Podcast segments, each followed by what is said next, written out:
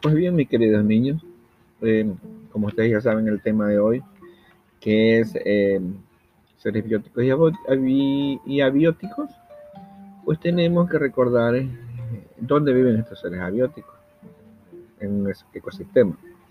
Entonces, si recordamos que un ecosistema es un conjunto formado por un espacio determinado y todos los seres vivos que lo, que lo habitan y que el ecosistema se puede clasificar en terrestres y acuáticos. Terrestres como praderas, como bosques, como desiertos, y los acuáticos en agua dulce y agua salada.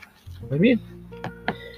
El tema de hoy eh, tiene mucho que ver con el ecosistema, porque es aquí donde se desarrollan, donde viven eh, eh, estos dos componentes, que como son los seres bióticos y los seres abióticos. tienen una estrecha relación en común entre los dos, porque tanto el uno como el otro eh, eh, son compatibles y no puede dejar de existir el uno si no existe el otro.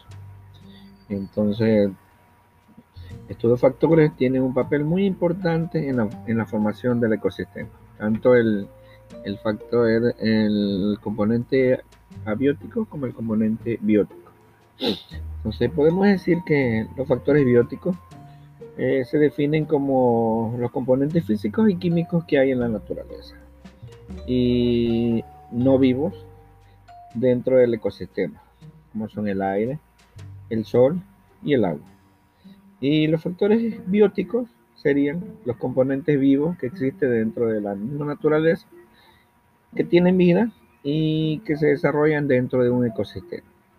Eh, ahí tenemos diferentes tipos como los animales, las plantas, los animales vertebrados, los animales acuáticos em, y diferentes de, vida que se desarrolla dentro del ecosistema.